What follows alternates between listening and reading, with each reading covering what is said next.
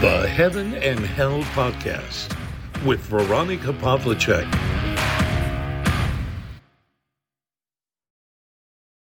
Hallo, ich begrüße euch. Heute möchte ich euch wieder aus meiner Jugend erzählen, nicht weil ich meine Person so wichtig nehme, sondern weil sich viele in meinen Geschichten wiedererkennen. Das merke ich auch aufgrund der Rückmeldungen. Vielen Dank an dieser Stelle dafür, denn es gibt viele Menschen, die sind ganz ähnlich aufgewachsen wie ich in derselben Generation und die erkennen einiges an meinen Erzählungen wieder. Es gibt natürlich nicht ganz so viele Menschen, deren Eltern im Kloster gewesen sind, bevor sie eine Familie gegründet haben.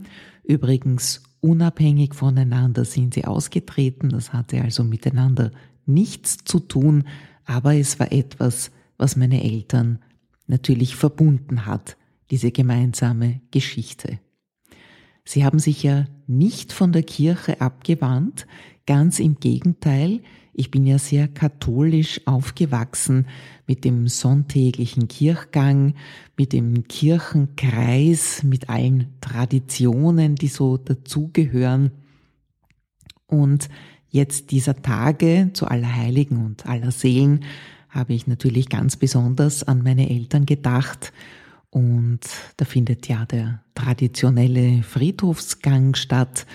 Und ja, da ist mir etwas in den Sinn gekommen, wie ich in die Phase des Aufbegehrens, möchte ich das mal nennen, gekommen bin. Ich war halt so als Kind immer mit meinen Eltern da dabei, da stellt man das ja noch nicht so sehr in Frage. Aber dann, wenn so die Pubertät beginnt, dann fängt das an. Und da gibt's dann Menschen, mit denen man in der Schule ist, die sind ja so wesentlich cooler als man selber, so kommt's einem vor.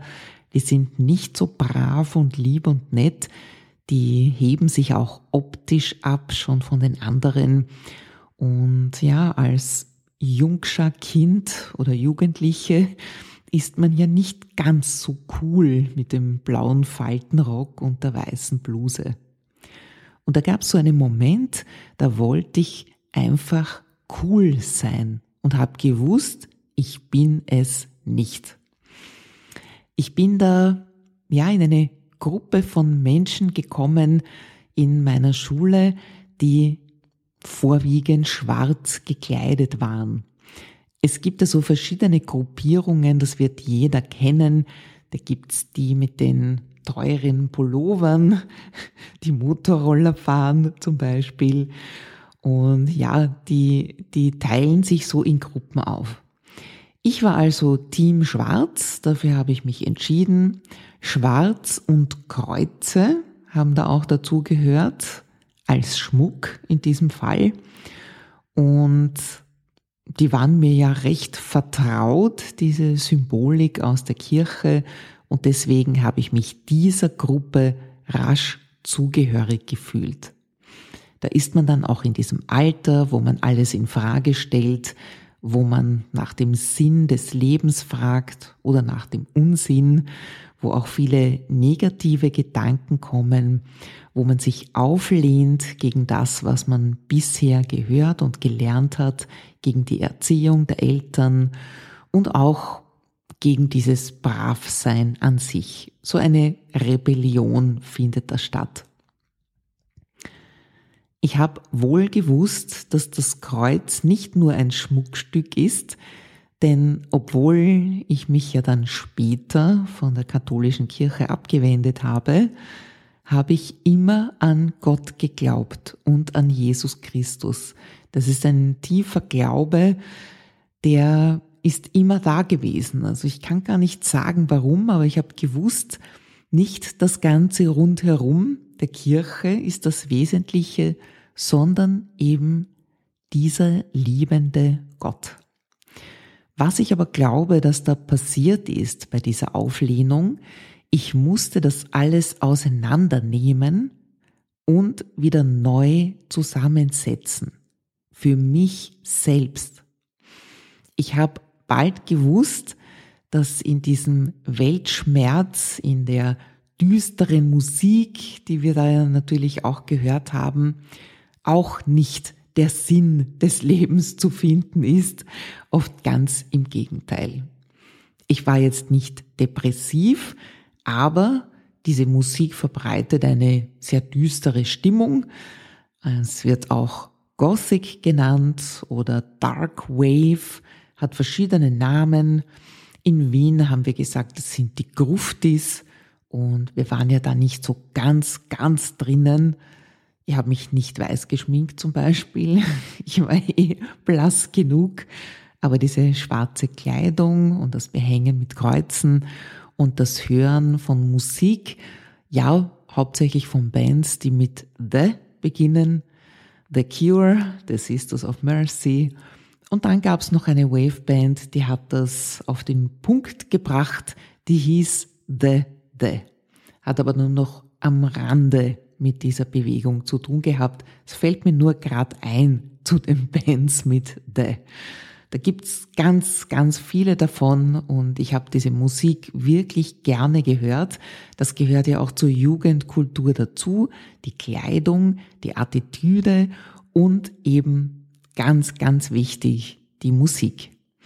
Wir sind auch in Diskos gewesen. Ich habe heute noch den Geruch des Trockeneises in der Nase. Da war alles vernebelt und man hat das tolle Styling, das wir da gehabt haben, im Grunde gar nicht gesehen durch diesen dichten Nebel auf der Tanzfläche. Wir haben auch nicht wild getanzt, denn diese Gruppierung hat sich ausgezeichnet dadurch, dass sie eher nur passiv herumgestanden ist. Also bei den Drogen war ich nicht dabei, aber auch das ist natürlich bei einem Teil dieser Gruppierung Thema gewesen. Und ja, die Haare wurden fleißig tupiert und die Mädchen waren oft ganz, ganz schön gekleidet, so wie Puppen, stark geschminkt und gerne auch so mit Kleidung aus vergangenen Zeiten, so schwarze Spitze im viktorianischen Stil. Das hat eben zu diesem Gothic-Style dazugehört. Ich war ja nicht so ein ganz, ganz typisches Mädchen, also dieses Puppenhafte, das war nicht so meines, das hat nicht so zu mir gepasst und ich habe mich ja dann später eher dem Rock und Heavy Metal zugewendet. Das Schwarz ist dann noch lange Zeit geblieben. Ja, das vorwiegend Schwarz bei der Kleidung. So war das eben, diese Auflehnung. Meine Eltern waren naturgemäß nicht begeistert. Auf Friedhofspartys war ich nicht, das möchte ich auch dazu sagen. Das war auch so meine Grenze, wo ich gewusst habe, das möchte ich nicht mitmachen, das erscheint mir nicht richtig, das hat sich schon damals für mich, hätte sich das nicht gut angefühlt und habe also nicht alles mitgemacht, was in dieser Kultur verbreitet war. Ja, was als pubertäre Rebellion begonnen hat, ist rasch ernst geworden, denn im Freundeskreis oder auch im Schulumkreis gab es einige Selbstmorde, es gab Drogentote, es gab den einen oder anderen alkoholbedingten Unfall und da weiß man dann, dass dieses Flirten mit dem Tod, sage ich jetzt einmal, das ja auch in den Texten der Lieder stattfindet, alles andere als ein Spaß ist. Denn da wird es ernst. Dann ist das Totenreich auf einmal da. Und dann kann man nur meine Kerze anzünden und beten für die Seelen dieser Menschen. Und viele sind auch hängen geblieben, möchte ich das jetzt mal nennen. Und Jahrzehnte später trifft man ab und zu zufällig noch diese eine oder andere Person, die man aus dieser Zeit kennt. Und manche sind nicht gerade in einem guten Zustand. Es soll natürlich auch nicht nur Maskerade sein. Ich glaube, dass das schon wichtig ist, auch für die Entwicklung eines jungen Menschen, dass er selbst seinen Weg findet.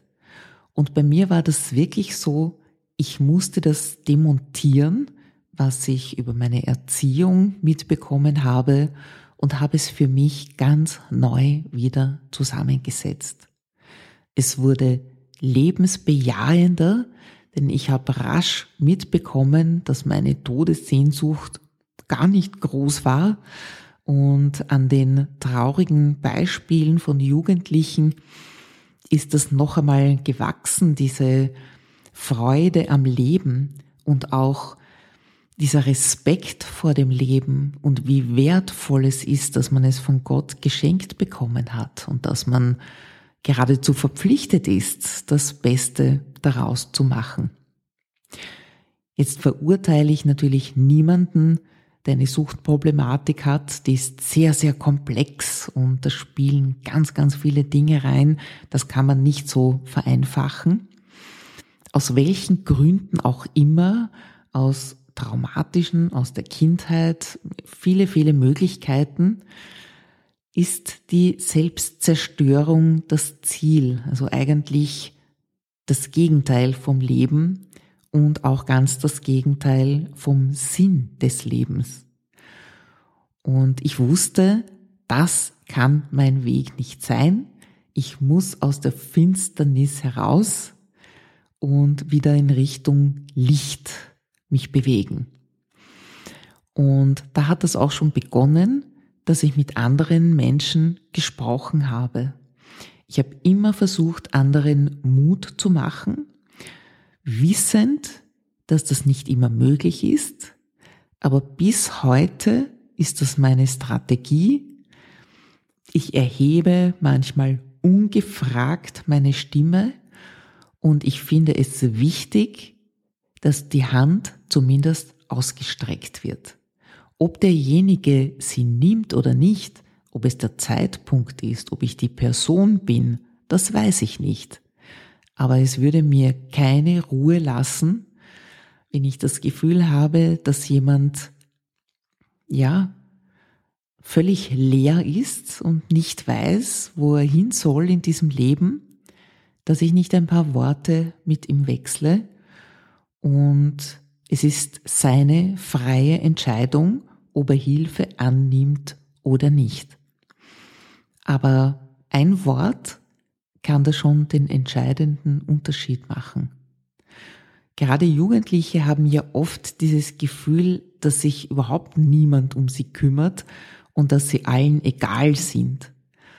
Und selbst als fremde Person kann man da etwas bewirken, wenn man demjenigen das Gefühl gibt, dass es nicht so ist, dass er wichtig ist. Und wenn du ganz mutig bist, betest du für diesen Menschen und sagst es ihm auch. Wenn er es nicht möchte, das ist eine andere Sache, aber ich muss sagen, es hat eigentlich noch nie jemand abgelehnt, wenn ich gesagt habe, dass ich für ihn beten werde. Denn das ist etwas, das hat eine große Kraft und selbst Menschen, die nicht gläubig sind, spüren das. Und wenn sie das Gefühl haben, dass ihnen nichts und niemand mehr helfen kann, dann kann so ein Wort oder so eine ausgestreckte Hand genau das Richtige sein. Ich will jetzt nicht von Leben retten sprechen, aber mit Gottes Hilfe kann man da schon das eine oder andere bewirken. Und so habe ich für mich auch alle Symbole, auch das Kreuz noch einmal ganz neu entdeckt. Heute weiß ich natürlich, es ist falsch, es nur als Schmuck zu tragen, als Dekoration.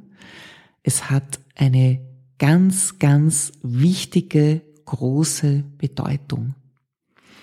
Und auch eine Suchterkrankung und auch eine Lebensmüdigkeit ist ein Kreuz, das jemand zu tragen hat. Mit Gottes Hilfe können wir es tragen und nur über das Kreuz geht es Richtung Auferstehung. Das ist ganz wichtig. Das wird gerne ausgeklammert, denn wer will schon leiden? Wer will schon sich verloren fühlen? Wer will schon Schmerzen haben? Ja, das ist der Weg. Jesus Christus hat das Kreuz auf sich genommen für uns, um für unsere Sünden zu büßen. Das ist so groß, dass wir es als Menschen gar nicht ganz erfassen können. Im Kleinen können wir versuchen, unseren Mitmenschen zu helfen, ihr Kreuz tragen zu können. Ich bin ja der Überzeugung, und ich bin ja auch schon jetzt eine Weile auf der Welt, dass Gott uns nichts gibt, was wir nicht tragen können.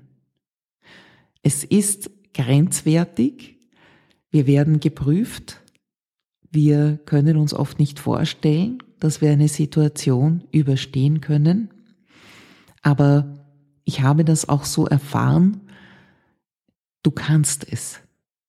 Er gibt dir nichts, was du nicht schaffen kannst.